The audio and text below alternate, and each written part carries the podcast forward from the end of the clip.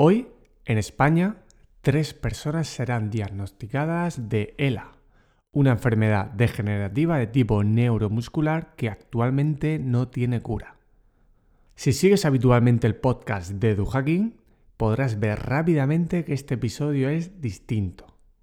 Pero antes de dar más detalles, vamos con la carta de presentación de los invitados, porque sí, por primera vez entrevisto a dos personas. ¿Nombre? Eh, Jesús. ¿Tu lugar favorito? Mi lugar favorito, pues la montaña. ¿Tu mejor hábito? Mi mejor hábito, sobre todo en esta última fase de mi vida, pues es salir, salir a pasear con mi familia y amigos y salir por ahí también a tomarme algo. Es un poco donde más estoy disfrutando estos últimos tiempos. Una cosa que estás aprendiendo. Pues lo que estoy aprendiendo este, con esta enfermedad este último año es, es la, la importancia que tiene la familia, los amigos y también la solidaridad que me está demostrando la gente en general la- y en particular de, la de mi pueblo, de Totano, con todos los eventos que estamos haciendo. Un libro que recomiendes. Pues un libro, eh, por ejemplo, el último libro que he leído que me ha gustado mucho, que además que me lo recomendó un buen amigo mío, que se llama Trigo Limpio. ¿Nombre? Damián Guerao López. ¿Tu lugar favorito? Naturaleza, tanto montaña y sobre todo el mar. ¿Tu mejor hábito? Pues en estos momentos meditar y, como ha comentado Jesús, compartir buenos momentos con, con amigos y familia. Una cosa que estás aprendiendo. Pues informática. Un libro que recomiendes. Eh, martes con mi viejo profesor. Y una frase que te inspire o te defina. Pues es una frase que le oí una, más de una vez decir a Francisco Luzón, que fue el fundador de la Fundación Luzón, que es que ante el pesimismo de la inteligencia, el optimismo de la voluntad. Alguien que admiro y me viene ayudando mucho desde hace más de un año y que casualmente en unas pocas horas espero ver, suele acabar muchos planes diciendo si el destino lo permite. Ojalá que esta entrevista nunca hubiera tenido lugar. Eso significaría que ni mi primo Jesús ni Damián tendrían ELA. Sin embargo, el destino me ha permitido aprender de su experiencia y sobre todo recibir una auténtica lección de amor hacia la vida, que solamente espero sepas apreciar y asimilar. Mi objetivo inicial con este episodio era visibilizar la situación en la que se encuentran los afectados por ELA y también sus familias, para así tratar de sumar con este modesto podcast. Sin embargo, me ha servido también para comprender el significado real de aceptar la vida tal como es, valorar más el contacto con familias y amigos, que hay muchas maneras de tener una vida plena, que somos materia muy vulnerable, que estamos de paso y que no merece la pena mirar demasiado tiempo al pasado o imaginar el futuro. Jesús y Damián nos enseñan cómo supervivir con ELA. El concepto de supervivir llegó a mi conciencia gracias al libro de Carlos y Ricardo Estro. Supervivir significa seguir vivo después de la muerte de una persona o después de un hecho o de un momento determinado que pone la vida en peligro. En la entrevista podrás escuchar y sentir los relatos de dos personas afectadas por ELA. Podrás conocer qué es realmente esta enfermedad, cómo fue el proceso de diagnóstico, cómo se motivan día a día, las dificultades que tienen, la importancia de la familia o la creación de una comunidad en la que participen otros afectados. Pero sobre todo, Jesús y Damián muestran lo agradecidos que están con la vida que actualmente tienen. Si esto último te sorprende, quédate y aprende a supervivir con esta entrevista. Muy buenas Jesús, muy buenas Damián, bienvenidos al podcast. Es una entrevista muy especial para mí, es la primera vez que hay dos participantes en este episodio. La temática no es la habitual en, este podcast, pero creo que seguramente será de las entrevistas más especiales que siempre voy a recordar. Vamos a hablar de, la ELA y Damián, si te parece, cuéntanos qué es esto de la ELA. Bueno, pues La ELA o la esclerosis lateral amiotrófica es una enfermedad neurodegenerativa que a día de hoy no tiene cura. Las neuronas motoras, que son las encargadas de controlar los movimientos de los músculos, se van atrofiando y muriendo, lo que provoca una debilidad muscular progresiva que avanza hasta la parálisis. Se va extendiendo por todos los músculos del cuerpo y un enfermo de ELA pues deja de poder moverse, de poder tragar alimentos, deja de poder hablar y deja de poder respirar por sí, por sí solo. Sin embargo, esta enfermedad pues, no afecta ni a los músculos del ojo, ni a los músculos, ni a la musculatura esfincteriana, ni tampoco a los sentidos, ni al intelecto. una persona de ELA pues, es plenamente consciente del deterioro que va, que va sufriendo y tiene las mismas inquietudes que, cualquier persona. Lo que pasa es que es una persona pues, que está encerrada en un cuerpo que, ha dejado de funcionar. La ELA no es una enfermedad de, personas mayores, puede tener un inicio entre los 40 y 70 años, por lo que tiene una repercusión social muy importante, ya que coge al enfermo en su edad laboral y en la familia la que tiene que, cuidar al enfermo porque son nuestros cuidadores, pero también tiene que, mantener a, toda la familia. Es, bastante complicado, tanto para el enfermo como para la familia. Eh, la ELA también pues, está clasificado como una enfermedad rara, pero está clasificada por una enfermedad rara, por la prevalencia, por la baja supervivencia de los enfermos. La incidencia de la ELA es muy similar a otras enfermedades neurodegenerativas como la esclerosis múltiple o, el Alzheimer. Lo que pasa es que la, prevalencia, la supervivencia es muy baja, por lo tanto, pues se considera una enfermedad rara. ¿Qué, quieres que te diga? Pues los enfermos de ELA, pues somos enfermos y sobre todo en fases más avanzadas, que son enfermos que están hospitalizados pero en su propio domicilio, sin tener los medios materiales ni humanos que hay uno en hospital, siendo los familiares sus cuidadores. Y estos tienen que aprender unas técnicas y cuidados muy complejos que son más propios de profesionales sanitarios y para lo que la mayoría no, están preparados. Y Damián, entiendo que la, perdón que te interrumpa, que la capacidad cognitiva o sea, e, el pensar, el ser consciente, por así decirlo, sería como lo último que se desactiva, ¿no? Es decir, por ejemplo, la comunicación sí, eh, eh, sí se puede desactivar, ¿no? Es decir, eh, puede ser de lo último, pero lo último siempre va a ser la capacidad cognitiva, la capacidad de pensar, reflexionar. No, la, se puede perder la capacidad, un poco de capacidad cognitiva, pero no la cognitiva. Tú puedes pensar, puedes reaccionar, eh, la comunicación, como dices, cuando dejas de poder hablar, pues pierdes la comunicación, pero bueno, hay unos equipos que te pueden facilitar la comunicación. Hmm. Jesús, el tema de... Me gustaría también para seguir entendiendo cómo, es la ELA, que pues, qué mejor que, ver cómo puede ser un día porque veremos que hay diferencias, incluso entre, entre vosotros dos hay diferencias de cómo os ha afectado, de cómo ha aparecido, y, me gustaría que poco a poco viéramos eso en la entrevista.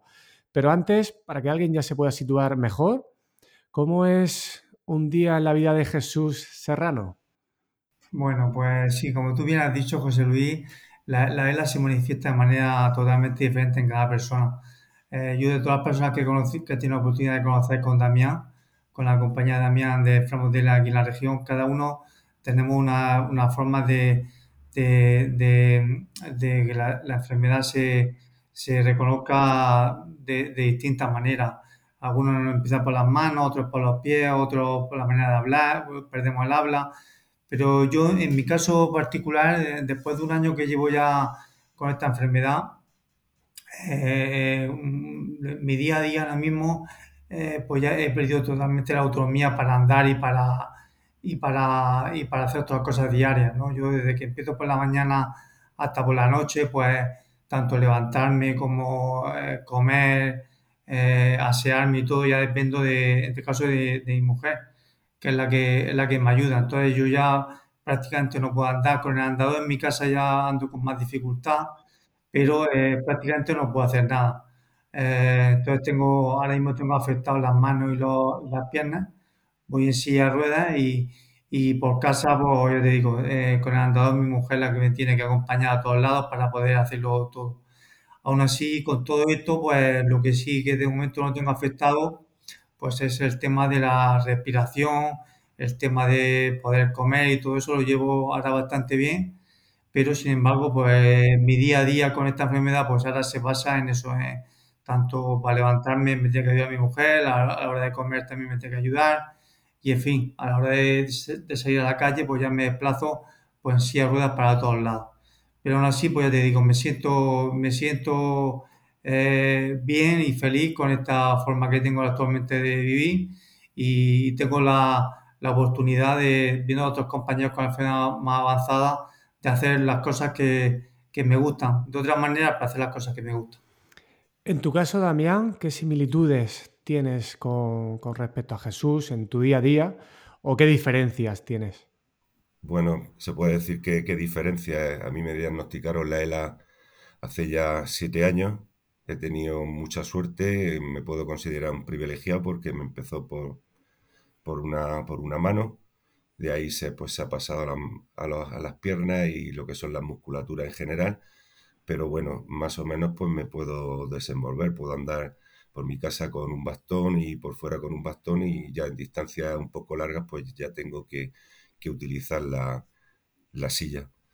Me tienen que ayudar en algunas tareas del día, como abrochar botones, cremallera o algunas cosas más, pero, pero me puedo desenvolver ¿eh? bien. Comentas que de manera clara tuviste que hace siete años, ¿no? Empieza en, en- en tu caso. Sí, Eh, ¿cómo fue esa fase de diagnóstico? Porque has comentado ya esos primeros síntomas que empezaron con sí. la, por la mano, pero ¿cómo fue esa fase? ¿Tardaste mucho tiempo en saber que era ELA? ¿Cómo fue ese procedimiento? Ese es uno de los problemas que también tiene, tiene la ELA, porque muchas veces eh, se diagnostica por descarte de otras enfermedades. Yo empecé a tener problemas con una mano, que no podía hacer una cosa muy característica que no se puede hacer, que es hacer la pinza con los dedos. Y bueno, estuve yendo al neurólogo, me hicieron unas pruebas que son electro- electromiografías y ya en una de las electromiografías pues salía algo de que podría ser enfermedad motoneurona, pero no estaba seguro. Pero en la segunda que me hicieron, el neurólogo, el neurólogo me mandó a, para, para operarme de- del túnel metacarpiano. Lo que pasa es que cuando fui al traumatólogo, el traumatólogo pues sabía un poco de, de lo que iba y según veía la electromiografía me decía que él con esa electromiografía no, no me podía operar, que me fuese a otro, a otro neurólogo para que me hiciesen otra prueba, otra electromiografía y me recomendó un neurólogo bastante bueno y ya cuando volví con esa electromiografía ya me comunicó que, que no, que esa enfermedad no, no dependía de él, que, que me fuese al neurólogo, que me explicaría lo que era. Allá, haberlo visto en otra electromiografía, posible enfermedad motoneurona, pues ya empecé a sospechar de, de lo que podía ser. Jesús, en tu caso fue, ha sido distinto. Tú venías de practicar muchísimo deporte a, a gran nivel. ¿Cómo fue? ¿Cómo fueron esos primeros síntomas y esa fase del diagnóstico? Bueno, en mi caso, el, el- el sínto- lo- los, primeros síntomas, eh, como tú, como tú bien has dicho, eh, yo era un apasionado de la carrera de montaña y de, de correr en general. Y mis primeros síntomas vieron, fueron ahí, precisamente. Cuando estaba corriendo, eh, veía yo que el pie izquierdo, pues lo notaba más débil y de vez en cuando arrastraba.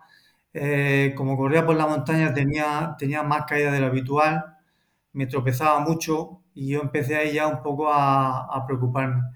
Eso con el paso de los meses eh, empezó ya también a, a- a pasarme no solamente corriendo, sino andando en la vida diaria. Empecé a notar que el pie me arrastraba, que me, que me, eh, me costaba, me costaba moverlo. Y nada, pues ahí, ahí empezó todo. Ahí es cuando empecé a, a, pedir cita con mi médico cabecera, me mandó, me mandó unas pruebas. eh, cuando ya vi unas cosas un poco raras, ya me mandó al hospital, eh, Rafael Méndez. Y ahí eh, tuve una semana ingresado, una semana ingresado donde me hicieron todo tipo de pruebas.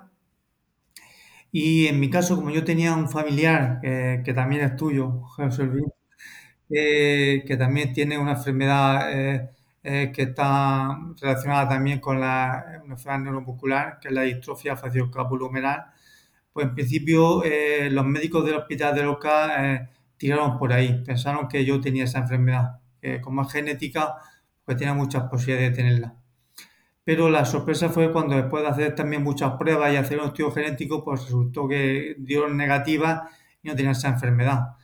Entonces automáticamente los, los neurólogos de Lorca de aquí de Murcia no sabían ya por dónde tirar y me mandaron a Valencia, que, que es un centro de referencia a nivel nacional de enfermedades neuromusculares. Y, y unos meses después ya nada más llegar al hospital de Valencia, la verdad que en el primer momento del minuto cero, nada más viéndome me dijeron, Jesús, tú no tienes la enfermedad que te han dicho que tienes allí en Lorca, tú seguramente tienes, tienes esto. Entonces ya me dieron la noticia y dentro de lo que cabe me, puedo sentir también un poco afortunado porque luego hablando con otros compañeros y con, y con neurólogos, como dice Damián, pues esta enfermedad muchas veces el problema que tiene es que tarda mucho tiempo en, en diagnosticarla. En mi caso fueron seis meses lo que tardaron en diagnosticarme. Me dijeron luego la, la neuróloga que tengo en Cartagena que lo normal, la media de dos años en diagnosticar la enfermedad. Entonces, dentro de lo que cabe, yo pude, tuve suerte de que seis meses me dijeron la enfermedad y que pude, pude empezar ya a tomar los tratamientos que, actualmente tenemos la enfermedad de. Y en ese proceso, Jesús, eh, ¿qué, ¿te recuerdas? Se dice que la, la, historia la construimos desde el presente, ¿no? Pero ¿serías capaz de intentar recordar cómo fueron esos primeros miedos que tuviste en, en ese proceso? Es decir, ¿a qué más le tenías miedo cuando estabas ya en fase de diagnóstico? Pues mira, si digo la verdad, José Luis, yo eh, desde el primer momento eh, y, de forma, yo creo, yo que ha sido mi, mi, mi, como consecuencia de mi etapa como, como deportista y corredor de montaña, yo creo que, que, la cabeza desde el primer momento la he tenido fuerte y he tenido, y he tenido, no sé, esa fuerza interior que me ha hecho, que me ha hecho seguir luchando como lo hago hasta ahora. Y el primer momento eh, sí que tuve la primera semana tuve un poco de shock con la enfermedad, pero no miedo, sino simplemente shock, ¿no? Por decir, esto no, no me puede estar pasando a mí, ¿no? Como decimos todos cuando no, nos pasa este tipo de cosas.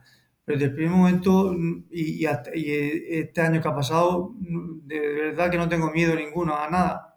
No tengo ningún miedo a nada. Lo, lo único que tengo es ganas de seguir luchando, de, de, vivir más intensamente el día a día con la familia, con los amigos y demás pero afortunadamente mi cabeza no, no, no, no me deja eh, tener miedo y tampoco me puedo permitir ese lujo. Entonces, ese tema lo estoy llevando bastante bien y ya te digo, no tengo ningún tipo de miedo, lo único que tengo es ganas de luchar y, y de seguir para adelante. José Luis. Ah, muy bien, muy bien. Damián, en tu caso, ¿qué tipo de estrategia mental o frase o algo que a ti te ayudó eh, tras ese diagnóstico?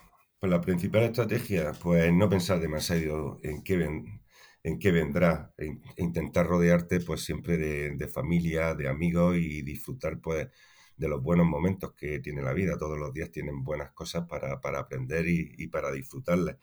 Entonces, pues más que pensar en el futuro, pues pensar en el día a día y en qué podría seguir haciendo y para seguir adelante y, ser feliz. Sin duda, pensar en el presente, coincidís los dos, ¿no? En ese presente, pero seguramente a los que no tenemos esta, este tipo de enfermedades, nos podría ayudar mucho si nos, pudiera, si nos pudierais contar en esos momentos en los que ya habéis asumido que tenéis ELA, en este caso, algo que digáis, me arrepiento de esto. O sea, una vez que ya sabes, sabéis, Jesús, por ejemplo, en tu caso, una vez que ya sabías el diagnóstico, ¿Tuviste algún pensamiento de decir, ¿por qué hice esto? ¿O qué pena no haber hecho otro? ¿Tienes alguna cosa que, que, que, que se te siga viniendo sí. incluso a la mente, no?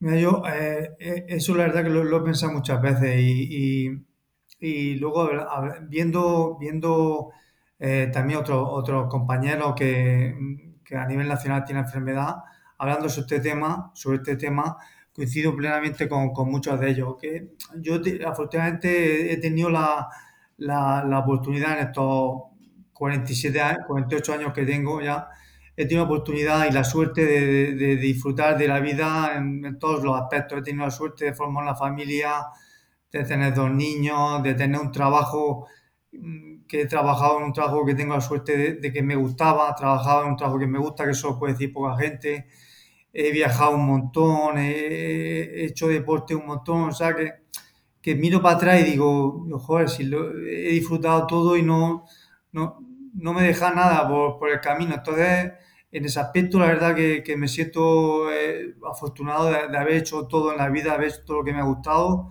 de haber disfrutado con los amigos, con la familia, eh, de todo, de todo. Entonces, pues, no, no he ese pensamiento hasta ahora de decir, uy, me ha quedado hacer esto. No, no, es que lo, lo he hecho todo. He tenido la suerte de, de, que la vida hasta ahora me ha tratado bien, no he tenido ningún problema de salud anteriormente.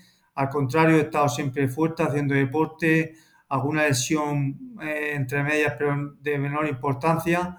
Entonces, eh, ya te digo, no, no me siento, no tengo ese pensamiento de decir, joder, y si hubiera hecho esto, se me ha quedado esto en el tintero. No, no, nada, no se me ha quedado nada en el tintero, eh, de verdad.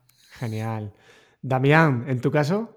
Pues coincido plenamente con Jesús. La verdad es que no me puedo quejar de la vida que he llevado. Tenía, o tengo todavía una buena familia, tengo muy buenos amigos, tenía un buen trabajo, podía disfrutar pues, de salir a la sierra, de ir al mar, de, de viajar.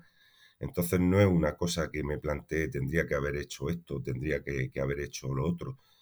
En esos momentos, más que qué podría haber hecho, lo único que piensa es cómo va a ser el futuro y, luchar por, por, ser feliz, por disfrutar de la vida, pero arrepentirme de, algo no. Damián, en tu caso entiendo que parte de esta lucha eh, se refleja en tu presidencia, la asociación de ELA de la región de Murcia. ¿Por qué? ¿Por qué se crea esta asociación y por qué es importante que, las personas afectadas con ELA formen parte de esa asociación?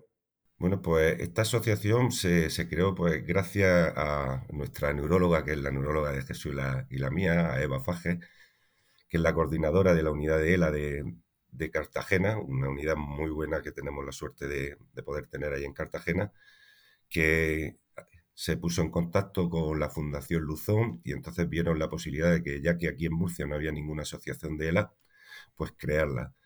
Ella nos lo dijo pues a varios enfermos que tenía en consulta y a partir de ahí pues empezamos a trabajar pues con la intención de eso, de, crear la asociación y sobre todo pues que es lo que es el objetivo de la asociación, mejorar la calidad de vida de, los enfermos y los familiares y también pues promocionar la, la investigación. Pues como se suele decir, la unión hace la fuerza. Y es de esta forma como podemos luchar por, nuestros derechos y es muy importante estar todos unidos. Nos ayuda a compartir situaciones que tenemos, se pueden presentar y también afrontar la vida, como, como muchos compañeros pues lo están haciendo, porque tenemos ejemplos muy buenos de, compañeros que aún estando en estadios muy, muy avanzados de la enfermedad, siguen disfrutando de su vida y siguen compartiendo pues consejos con todos nosotros. Esa era la intención y así se creó la asociación. En una entrevista que escuché a Unzue, afectado mm. por, ELA, me, creo, hablo de memoria, creo recordar mm. que comentó que se estima que puede haber unas 4.000 personas afectadas en España. No sé si vosotros manejáis otros datos. Dentro de la región de Murcia, ¿cuántas personas están activamente en la asociación y cuántas personas estimáis que, que pueda haber afectados por él solamente la región de Murcia? Pues en la región de Murcia tenemos una estimación de unos 120-130 enfermos de ELA y que estén eh, asociados hay unas 60 familias. Es un porcentaje, comparándolo con otras asociaciones de otras regiones, pues bastante, bastante normal, sí. Hay que tener en cuenta que la situación de la familia es bastante complicada. Entonces, pues no todos se asocian. Hay algunas personas pues que al principio de la enfermedad es que no quieren ni oír hablar de ella, se quieren desconectar totalmente y hay casos pues de que los socios son sus familiares en vez de el enfermo y pues se apoya igual al enfermo. Jesús, contigo hablando alguna vez sobre este asunto, sobre la importancia de crear comunidad, más allá de la propia familia, que, que entiendo que es fundamental, pero para ti, ¿por qué es importante formar parte de una comunidad de personas afectadas por ELA? Bueno, pues yo creo que es muy importante porque entre nosotros eh, pues, mm, compartimos información, eh, en las veces que yo he tenido la oportunidad a través de Damián de conocer enfermos de ELA, pues en Cartagena, de Murcia, eh, otras veces que he ido a Cartagena, también cuando fuimos a Barcelona a ver el partido de Unzue. En fin, habla con compañeros y te cuentan, te cuentan experiencias, ves compañeros que están peor que tú y que, y que tienen la sonrisa siempre de oreja a oreja y eso siempre para nosotros es, un, un chute de energía muy grande. Entonces yo creo que es importante que entre nosotros haya un contacto y luego también es importante que a través de la asociación esté el mayor número de personas asociadas porque eh, la asociación también eh, ayuda a los enfermos pues eh, con, con los recursos que actualmente tiene, pues a través de asesoramiento técnico, a través de recursos materiales que tiene la asociación, como camas, como silla de ruedas, o con lo que se pueda, y a través de, procedimientos que a lo mejor un enfermo sin nuestra asociación no, lo sabe. Entonces, es siempre un, ambiente de comunicación eh, entre todos bastante importante y creo que necesaria. Y, también es importante que a la gente, eh, que la gente, eh, el público en general nos vea, cuando vayamos, por ejemplo, a eventos, vayamos a cosas que nos vea a la mayor cantidad de número de enfermos posible para que sepan que esta enfermedad no es una enfermedad de unos pocos, es una enfermedad de, unos muchos y que, y que cuanto más seamos eh, y más estemos unidos, pues más fuerza tendremos a la hora de, de pedir cosas y reivindicar eh, situaciones.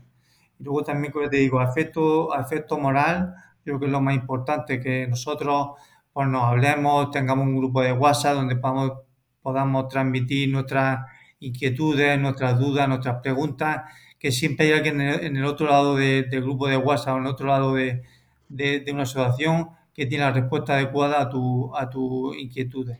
Habéis hablado ambos del tema de los recursos. Eh, Jesús, ¿nos puedes comentar? Hay una ley, la ley ELA, que está parada ahora mismo. ¿Qué puede suponer el que se apruebe finalmente y se implemente esta ley? Pues mira, la, ley ELA, eh, como tú bien dices, lleva ya hace ya un año, creo que va a cumplir un año ahora que se, que se digamos que en primera instancia se aprobó en el Congreso de Diputados pero eso lleva a una serie de tramitaciones posteriores que están teniendo muchas dificultades. Hay muchas enmiendas que están por el medio y está un poco paralizada. Es un poco lo que tiene ahora mismo a la comunidad de la enfermedad, la tiene un poco, un poco, entre comillas, cabreada, ¿no? Porque no, no termina de salir eso para adelante. Aunque hay intención, porque se, se avanza mucho, pero está eso un poco parado. Entonces estamos ahí un poco, la enfermedad precisamente a través de las asociaciones se está presionando para que eso salga en adelante. La ley ELA, eh, eh, yo para mí tiene tres puntos esenciales eh, que están dentro de, esta ley, que son, primero, el, digamos, el, dar el 33% de discapacidad a los, a los enfermos de ELA en el minuto cero de su diagnóstico. ¿vale? Actualmente, tú cuando te diagnostican ELA, pasa un proceso muy largo y muy tedioso hasta que te dan la discapacidad. Y eso no puede ser, porque hoy en día eh, para los enfermos de ELA el tiempo es oro. Y no puede ser que el enfermo de ELA esté 6, 7, 8 meses esperando a que le den la discapacidad y poder disfrutar de, por ejemplo, de una tarjeta en el coche para poder aparcar en un sitio discapacitado. Entonces, uno de los puntos de, la ley ELA que recoge que del minuto cero que es diagnosticado te dan el 33% de discapacidad. Luego también recoge un, apartado que es la atención preferente a los enfermos de ELA a la hora de, recurrir a recursos eh, técnicos y humanos del Servicio Mundial de Salud. Eso también es importante por lo mismo que he dicho, por el tiempo, para nosotros el tiempo de oro. No podemos esperar por tres, cuatro, cinco, seis meses a que nos, a que nos vea el neurólogo o a que nos vea, a que nos vea cualquier especialista. Entonces, eso eh, también es importante. Y por último, yo creo que lo más importante de todo, el servicio, eh, eh, también lo recoge la, ley en su punto, el servicio de, eh, atención especializada y de fisioterapia las 24 horas del día para aquellos enfermos que están ya la, enfermedad más avanzada y ya, ya, necesitan un aparato para poder respirar. actualmente ese tipo de enfermos, como ha dicho Damián antes, viven en su casa hospitalizados y, no tienen ningún tipo de, recursos públicos, técnicos especializados que estén con ellos las 24 horas. Tienen que ser los familiares los que se hagan cargo de ellos. y muchos de ellos no pueden costearse ese tipo de servicios y deciden pues, pues no, no, no, no, hacerse la tracotomía porque no pueden, no quieren, digamos, eh, meter a la familia en problemas económicos. Entonces esta ley recoge eso, que, que, el servicio que el servicio público eh, tenga las 24 horas del día, los enfermos de ELA tengan atención especializada las 24 horas del día para los enfermos de ELA de más avanzado. Pues esperemos, esperemos que esta ley siga, siga avanzando. Damián, cuéntanos el tema de la ley. Claro, porque a las familias, aquí se está hablando de, las personas afectadas por, por ELA, pero es que están las familias también afectadas. ¿Qué nos puede contar en relación con la ley y el asunto familiar? Sí, nosotros lo que solemos decir es que cuando la ELA entra en una casa hay un enfermo, pero muchos afectados. Ahora mismo los, los cuidadores de los enfermos son los familiares. Es una enfermedad muy costosa que en los estadios avanzados de la enfermedad pues a lo mejor supone un gasto de 40.000 euros al año para la familia. Eso es un, coste que muchas familias no se pueden permitir. Entonces, como decía Jesús, hace falta atención residencial y hace falta atención domiciliaria. Atención domiciliaria porque, como decía Jesús, muchos enfermos lo que no quieren es hipotecar a sus familias, ni en, en el aspecto social ni, ni en, el, aspecto económico, porque tienen que estar 24 horas con ellos, no se pueden despegar. Entonces, pues hay muchos enfermos. Ah, ahora mismo se estima que el 80% de los enfermos que fallecen por ELA son ellos los que deciden dejar de vivir, pero es por no hipotecar la vida de sus familiares. Y eso en la sociedad que ahora mismo vivimos no, no lo podemos consentir. Tenemos que dar una solución para que esos enfermos que quieran seguir viviendo puedan seguir viviendo con su PEC, con su traqueostomía, pero seguir disfrutando de la vida, porque hay muchos con traqueostomía que siguen disfrutando de la vida.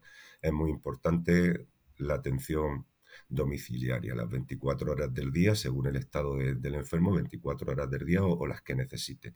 Y también es muy, muy importante la atención residencial, que exista una residencia para los enfermos de ELA que no tienen familia, porque hay muchos enfermos de ELA que no tienen familia y no pueden ir a ningún sitio, porque una de las cosas que pasa es que cuando tú llega el momento de la traqueostomía, mejor te preguntan, ¿y qué medios tienes tú para subsistir con una traqueostomía? ¿Quién te va a cuidar? ¿Qué medios tienes? Y cuando dices que no tienes medios, te dicen, pues que no eres candidato para hacerte la traqueostomía. Entonces, ¿qué opción te queda? Dejar de vivir. Entonces, no se puede consentir eso. Tiene que ser el enfermo el que diga, pues vale, pues no puedo, pues vale, pero si yo quiero seguir viviendo, que el Estado, ya que hemos estado contribuyendo al Estado durante toda nuestra vida laboral, eh, ahora es, el momento de que el Estado contribuya a que nosotros podamos seguir viviendo. Totalmente, porque si es duro ya tener una enfermedad que no has buscado, mm. pues más duro tiene que ser el, no poder luchar, ¿no? no poder adaptarte y no poder hacer algo con tu vida y tomar esa decisión tan difícil. Es una decisión muy difícil. Y ser libre de tomarla, es decir, si tú ves a tu familia, a tus hijos que lo van a pasar mal, para tú seguir luchando, claro. Hay muchas familias que están hipotecando bienes para poder mantener a, a su familiar. Entonces, claro, cuando eso lo ve el enfermo, en muchos casos, pues decide no seguir viviendo. La ELA, ha ido ELA, la ELA con un, con un buen patrimonio y un buen estado económico y la ELA sin recursos. Y Jesús, el tema de familias. Claro, ¿cómo se prepara una familia? Mientras llega la ley, llegan los recursos o no, siguen saliendo personas afectadas y las familias, si pueden, pues van a hacer de cuidadores, pero alguien les está preparando, ya no solo a nivel médico, ¿no? Asistencial, sino a nivel mental ¿Se les prepara de alguna manera o cómo se prepara? En tu caso, ¿cómo fue? El, el familiares directos, en caso de mi mujer, el, digamos, eh, ha tenido que hacer un curso avanzado, digamos, de, de, todo, ¿no? De, de, ayudarme a la hora de comer, de ayudarme a la hora de ir al aseo, de ayudarme a la hora de ducharme y todo eso sin, sin saber ya nada, ¿no? Los familiares tienen que hacer un curso avanzado autónomo para saber lo que tienen que hacer en cada momento. Entonces, eh, nosotros tenemos eh, desde por parte de la asociación de ELA, por parte de, Servicio Público de Salud tenemos también la oportunidad de tener psicólogos, ¿no? Que nos ayudan a los familiares a poder llevar esto. Nosotros, afortunadamente, hasta ahora tampoco lo hemos suscitado porque no, no lo creemos oportuno. Tanto mi mujer como yo nos vemos fuertes para, para llevar esto y para, de momento, la, asistencia que me tiene que dar ella pues es asistencia de, pues, ayudarme a comer, ayudarme a asear, no tiene que hacer nada específico. En un futuro, como bien ha dicho Damián, sí que hay cosas muy técnicas que, que unos familiares no pueden desarrollar porque no tienen los conocimientos oportunos. Pero yo te digo, de momento, eh, la, la, familia, en este caso, tanto mi familia directa, mi mujer, como mi hermano, mi madre y demás, pues están haciendo un curso avanzado de, de, apoyarme, sobre todo a nivel psicológico, estar encima mío, de ayudarme, de salir a pasar conmigo, de, estar para allá y para acá, que eso para mí también es buena medicina, ¿no? El, no solo estar aquí en casa y ayudarme a, ir para acá para allá, sino salir para pasear, salir a tomarme un desayuno, todo ese tipo de cosas. Eh, yo creo que además coincidirá conmigo que, que, para nosotros es la mejor medicina, el, salir, el, poder sentirnos como todo el mundo, tomar un café, tomar una cerveza, eso para nosotros es un mundo. Damián, en tu caso, tú cuando te levantas cada día, ¿cómo te motivas? ¿Cómo inicias? ¿Cómo es ese momento que cuando uno se levanta a veces estar pesimista ahí? ¿Tenéis ese momento de crisis o cómo lo gestionáis? ¿Cómo es ese arranque cada día de decir, ostras, que tengo esto? ¿Os ha pasado alguna vez que os levantáis y no os acordáis y de repente es como otra vez a procesar esos minutos iniciales del día? ¿Cómo son? Son, hombre, algunos días son, son duros. Tienes que ser fuerte y tirar para adelante porque sí sabes muy bien lo que te está pasando y sabes muy bien tu situación. Pero bueno, eh, la mejor medicina es lo que ha comentado Jesús, vivir día a día, disfrutar de la familia, disfrutar de los amigos, salir a pasear, tomarte unas cervezas con los amigos y charlar y disfrutar de la vida y de los buenos momentos que, te puedo ofrecer, porque los malos ya los tienes, entonces pensar en, lo malo no, no soluciona nada, todo lo contrario, te hace estar peor.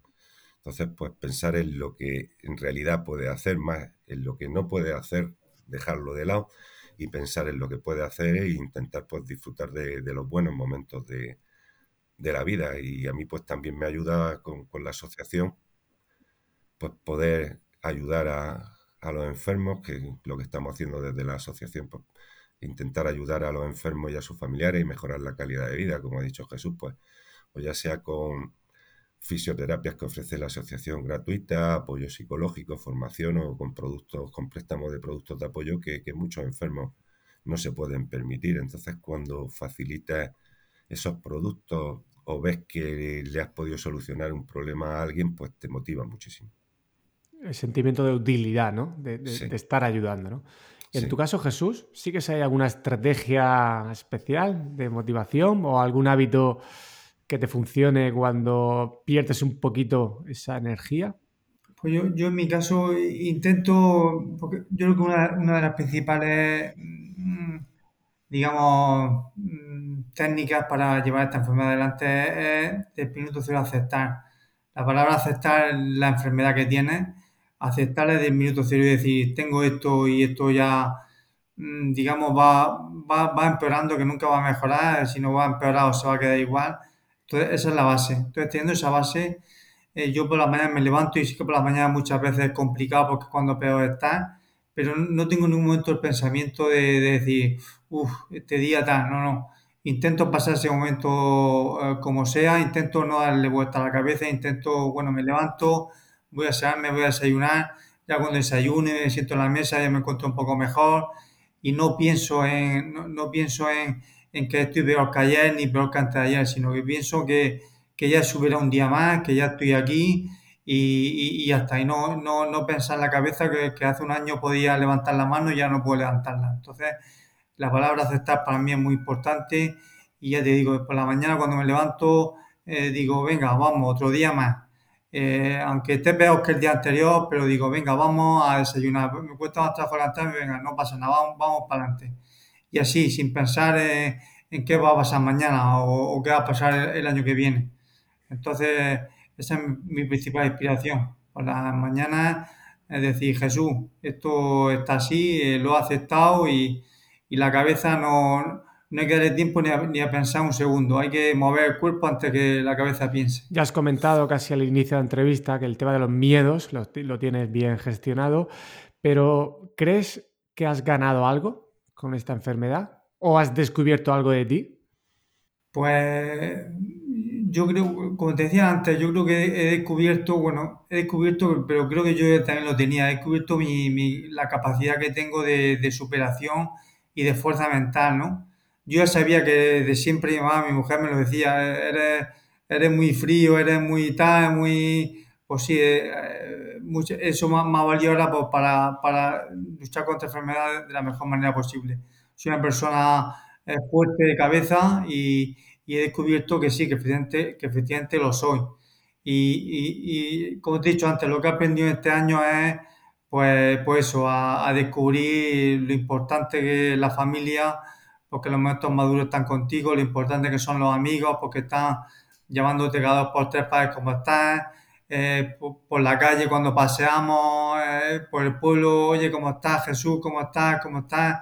Los eventos que hacemos, la verdad que todos están funcionando espectacularmente bien, nos apoya la gente muchísimo y, eso, eso en resumen lo que estoy aprendiendo es eso, la gran cantidad de, de, de, de, apoyo de la gente y, de lo mucho que nos, que nos quiere la gente y de, lo solidaria que es la gente con nosotros. Damián, y en tu caso, ¿tienes algún miedo que actualmente? ¿Algo que te, que te esté preocupando? Más que miedo, más miedo no, hombre, preocupación. Eh, por mucho que digamos que día a día, día a día, siempre te vienen pensamientos que intentas que quitarte de, de la cabeza, pero bueno, me preocupa el desarrollo de, de, la enfermedad, pues claro, preocupa y la situación en la que puedes poner a la familia, pues también me preocupa es el estado físico que si voy a poder con ello, pero bueno, yo creo que, que sí, siempre hay que mirarlo en positivo y ver lo que puede hacer y disfrutar. Entonces, pues como dice Jesús, aprender eh, a seguir adelante, ver la fuerza que tienes, ver el apoyo que tienes de los amigos y de la familia. Entonces, pues, como te he dicho antes, tiempo al tiempo y disfrutar de los buenos momentos que, te va dando la vida y disfrutar de los amigos, disfrutar de la familia y hacer lo que, lo que se puede hacer. ¿Y en tu caso también has descubierto algo o gracias a esta enfermedad? Es decir, pues algo que hayas dicho, mira, si yo no hubiera tenido ELA, jamás hubiera desarrollado X cosa. O no me hubiera interesado por algunos temas. O mi capacidad de observación hubiera sido peor. ¿Tienes algo que tú digas, esto que soy ahora se lo debo a esta enfermedad? Sí, eh, bueno, la ELA es muy cruel, pero también te da algunas satisfacciones. A mí me ha dado la satisfacción de, conocer a otros enfermos, conocer a Jesús también, muy buena gente, y conocer a enfermos pues que son muy enriquecedores, que los ves en situaciones difíciles y lo ves cómo tiran para adelante y cómo disfrutan de la vida. Yo cuando me dijeron la ELA, digo, madre mía, esto no sé si lo voy a poder llevar yo para adelante. Y luego en algunas reuniones que hemos tenido con otros enfermos y los ves, dices, joder, esto hay que tirar para adelante y disfrutar de, del momento y no pensar en lo que viene. Y mm, he descubierto pues la solidaridad de la gente, como, como ha comentado Jesús, la solidaridad de los amigos, el amor que te tienen la familia, los amigos y sobre todo a disfrutar de las cosas buenas que tiene la vida y de olvidarte de las cosas más banales y, y materiales. Jesús es muy buena gente, pero es, es culé sí. del Barça. Bueno, tiene ese defecto, pero bueno, algo, tiene no que tener. Todo, no va a ser todo bueno. No, yo no, no, podemos ser perfectos. No, Algún defecto tenemos que Yo, como no soy futbolero, no me importa mucho. Bueno, bueno, yo lo he llevado bien siempre eso con él. No ha habido conflicto familiar ahí. Y después de lo que hizo el Barça por nosotros en el partido ese que hizo, que se recaudaron 4 millones 300 mil, me parece, y todo destinado a, a, la funda, a la Fundación para Investigación, que es, un, es una de las cosas que más nos hace falta. La solución es la investigación hay que cuidar de los enfermos y de sus familias, pero también en que hay que investigar y, ver por qué se desarrolla esta enfermedad, porque es que, es que no se sabe, no se sabe. Eso es un punto que yo veo crucial también, porque sí que hemos hablado que esa ley ELA pues, va a ayudar con recursos, pero claro, eso es ya una vez que la enfermedad ya está desarrollada, pero también hay que apuntar en la dirección de esa prevención e incluso que se pueda erradicar, ¿no? Es decir, que se pudiera detectar y frenar a, tiempo con temas de, investigación. ¿Cómo es, Jesús, en tu caso, cómo percibes eh, los avances en investigación? Porque, según me comentaste, y creo que también se lo escuché a, Unzue, eh, actualmente es que no hay, hay un medicamento, pero que realmente es, bueno, reducir en algo, ¿no? ¿Cómo es el tratamiento y, en qué punto está la investigación con todo esto? A ver, nosotros actualmente los, enfermos de ELA eh, tenemos, digamos, eh, hay un medicamento que es el Riluzol, que es el único que, ahora mismo eh, nos, nos, dan a todos los enfermos de ELA. Y el Riluzol lo único, o sea, como tú bien has dicho, no tiene cura a esta enfermedad y lo único que hace es ralentizar la enfermedad en algunos de los casos. Es la única, el único medicamento que tenemos. Eh, el tema de investigación ahora mismo, estos últimos años, ha, pegado un salto bastante grande y lo, sabe también Damián, que ha estado todos estos años viendo un poco el desarrollo de la enfermedad. Estos últimos años se está hablando ya mucho más de investigación que hace 3, 4 años, pero yo creo que no, no, no es lo suficiente. Necesitamos eh, la investigación que se está haciendo ahora mismo, eh, sobre todo a nivel privado, a nivel de, de Fundación Luzón, de de empresas privadas, pero necesitamos también que a nivel público pues, se, se destine más dinero para investigación, no solo para, para la ELA, sino para otras enfermedades también. Entonces es un problema que tenemos que intentar solucionar entre todos. Nosotros estamos poniendo nuestro pequeño granito de arena a través de la asociación de la ELA y a través de la asociación de, todas de todas las sociedades de España de hacer eventos y hacer cosas para la investigación. Hace poco en la carrera de Constitución Aquí en Totana, pues el dinero que se, que se, que se recaudó fue para la investigación. Es un pequeño grito de arena que, que cada uno ponemos y que, que mira, pues, algo hará. Pero yo creo que no es, no es lo suficiente. Nosotros actualmente también, eh, estos últimos años se ha potenciado también el tema de los ensayos clínicos. Hay muchos, hay muchos ensayos clínicos que están puestos en marcha a nivel mundial. Yo estoy formando parte de uno en Valencia un ensayo clínico que está en fase 3 y que está a punto de, aprobarse. Pero aún, pues, desgraciadamente, todos estos procesos también son muy, muy largos en el tiempo. Y para nosotros, pues, necesitamos que estos, plazos se acorten mucho más. Como, yo te, bien te he dicho, estoy yo en Valencia haciendo un ensayo clínico durante un año. Es un ensayo que, que, que está funcionando también en, en, Canadá y Estados Unidos, está más avanzado y está a punto también de, de comercializarse. Entonces, pues eso también es un punto que a nosotros los de lado tiene un punto de, optimismo para seguir luchando y seguir pensando en que, la cosa no está parada, se está investigando.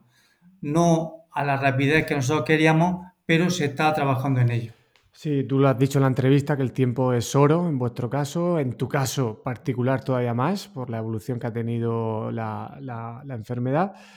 Eh, cuando esta evolución es rápida, se suele mantener esta velocidad, Jesús, o, hay momentos de estancamiento? En tu caso, ¿qué te han comentado? Eh, lo que te comentan, lo que, que la enfermedad de la ELA no, tiene un desarrollo eh, en el tiempo eh, igual para todos. Lo mismo en un año evoluciona rápido y a lo mejor pasa un tiempo en que se te queda estancado. Lógicamente nunca, se va, nunca va a mejorar tu estado porque nunca se mejora el estado, pero hay momentos en el tiempo en que se te queda estancado, según, según, me han dicho, según nos dicen los, neurólogos. Y ya te digo, el, medicamento que nos tomamos, el Riluzol y, el ensayo clínico en el que estoy formando parte, lo único que hace también es ralentizar.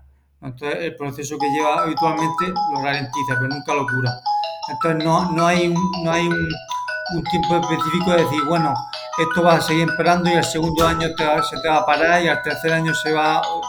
Cada caso, como te he dicho al principio, es un mundo y cada uno tenemos un desarrollo de enfermedad diferente. Entonces, lo que sí que nos dicen es que seamos optimistas y aunque veamos que en un año perdemos mucho, que en muchos casos ellos han visto que llega un momento también que se para y en ese, en ese punto estamos, que, llegue, que llegue también eso a nosotros y que a pesar de que un año, por ejemplo, en mi caso, se ha, ido la evolución rápida, que a lo mejor llega un momento en que se para que se pare y que no, y que no evolucione tan rápidamente. Pues esperemos, esperemos que esa evolución se frene, que dé tiempo a que esa ley salga, que se aumenten los recursos en investigación, porque los procesos de investigación sabemos que con recursos se pueden acelerar. Damián, para ir finalizando con la última pregunta que siempre puede ser compleja. En un minuto, si necesitas más, más, faltaría más. ¿eh? Pero ¿cuál sería el mensaje central que te gustaría lanzar a la audiencia de todo lo que hayamos comentado en la entrevista o de algo que tú quieras decir? Bueno, pues comentar que, que la ELA es una enfermedad que le puede tocar a cualquiera. A día de hoy el 10% de los casos que se diagnostican son genéticos, pero el 90% de los casos que se diagnostican son esporádicos y no se sabe la causa. Entonces, es una enfermedad que le puede tocar a cualquiera y que para nosotros el apoyo de la sociedad, pues, un, gran motor para todos nosotros, el que nos hace seguir luchando y moviéndonos, agradecer a todo el mundo por todo el apoyo que, que nos muestra. Y luego, pues, un mensaje que se lo di una vez a un compañero que es que no esperemos a que la vida nos trate mal o nos ponga en una situación difícil para empezar a disfrutar de las cosas buenas que las tenemos todos a nuestro alcance y son las más sencillas y, las más baratas, que disfrutemos de la vida y del día a día. Totalmente. Yo cuando salgo a correr y tengo algún día tontorrón, empiezo a correr, ya sabes tú, Jesús, muchas veces cuando empiezas a correr ya sabes el día bueno o no es el día bueno. Y cuando sabes que no es el día bueno, me acuerdo siempre de ti y automáticamente me digo, me, me digo a mí mismo, déjate tonterías, disfruta lo que estás haciendo en este momento, que es oro. En tu caso, Jesús, ¿Qué mensaje central te gustaría dejar? Bueno, eh, mi mensaje sería un poco, pues, pues un poco de, agradecimiento y de gratitud a la, gente que nos apoya, en, todo este año nos ha apoyado. Eh, a la hora de, dar visibilidad a esta enfermedad de la ELA, yo creo que con todo lo que hemos hecho este año, desde mi experiencia particular, pues yo creo que hemos conseguido por lo menos que la gente conozca lo que es la, la enfermedad. Seguimos haciendo cosas para que la gente conozca esta enfermedad, sepa que que, es una enfermedad, como ha dicho Damián, que no, que no, que es aleatoria, que no, que no tiene que ver con nada, que nos puede tocar a todos y que, es importante que se conozca, que es importante que, se conozca a nivel regional, a nivel nacional, para que eh, los políticos que tenemos se den cuenta de que esta enfermedad tenemos unas necesidades que hay que afrontarlas ya a través de la ley ELA que, consigamos todo lo que se está pidiendo de la, forma más rápida posible, que consigamos llegar a todo, al máximo posible de gente para que se investiguen las cosas más rápido y se, se, obtengan más recursos. Yo, yo creo que con todo este tipo de eventos, esta entrevista, todos los eventos que tenemos eh, previstos para este año, los que hicimos el año pasado, yo creo que poco a poco lo vamos consiguiendo. Entonces, pues dar un mensaje en general a la sociedad, eh, políticos, eh, público en general, de que, de que tienen que apoyarnos, tienen que, eh, tienen que solidarizarse con nosotros para que, para que vayamos para adelante y que seamos un ejemplo para, para el resto de enfermos que están viniendo detrás, que, que están siendo diagnosticados. cada día se diagnostican tres casos en España y entonces tenemos que darle esperanza a todo el mundo desde el minuto cero yo, yo creo que con este tipo de cosas y de eventos eh, lo, podemos conseguir. Eso espero también y lo deseo de, corazón. Es, este podcast es de educación y realmente creo que habéis dado una auténtica lección de, vida, de, educación y solamente pues deseo que esos, esas cosas de las que hemos estado hablando, investigación, sale y hiela, pues lleguen lo antes posible, que el tiempo es, es oro y solamente agradecer vuestra participación porque estoy completamente seguro que esta será seguramente la entrevista más especial que acabéis teniendo en el podcast. De corazón, muchas gracias a los dos. Muchas gracias a ti por darnos, por darnos la oportunidad de dar visibilidad a esta cruel enfermedad. Muchas gracias. Muchas gracias a ti, Gracias, primo. Te agradezco mucho que hayas escuchado esta entrevista, pero te voy a pedir que dediques un minuto de tu vida para que este episodio llegue a más personas. Solo un minuto. Tal vez lo acabe escuchando alguien que puede tomar decisiones que cambien la vida de, de los afectados de ELA. Compartir la entrevista por mensajes directos, grupos de WhatsApp, de Telegram, de redes sociales, no te ocupa más de un minuto, insisto. Sé que tu tiempo es lo más importante que tienes y deberías proteger, pero ahora quiero que imagines cómo personas como Jesús y Damián valoran un minuto cuando saben que el cronómetro de sus vidas corre a gran velocidad y que tu minuto les puede permitir seguir luchando porque los afectados de ELA quieren seguir viviendo.